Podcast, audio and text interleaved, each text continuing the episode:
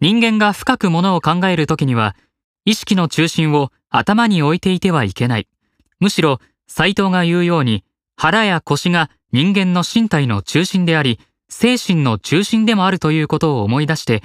自分自身の腹の中を探るように考えると、非常にリラックスしたまま集中することができ、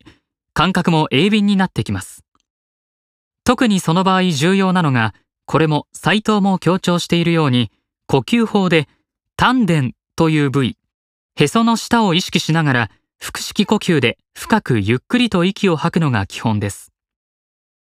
先谷は脳の大脳新脂質が行う論理的思考では重要なことは考えられないと言います。むしろ人間が生きていく上で本当に大事なことは腹で考え内臓の声を聞いてみるのが一番なのであり偉大な人物は皆そうしていると主張します。怪しいでしょうか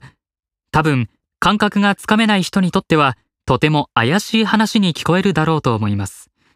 頭で考えるな、腹で考えろ。内臓の声を聞け。そんなバカなと。しかし、これはサラリーマンの事務仕事にすら言えることなのですが、頭を中心にして考えてばかりいると、せせこましい論理の虜になってしまったり、視野が狭くなってしまったりすることが往々にしてあります。大まかに言えば論理的に考えるときは頭、大脳で考え、直感が求められるときには腹、内臓で考えるのが適していると言えるでしょう。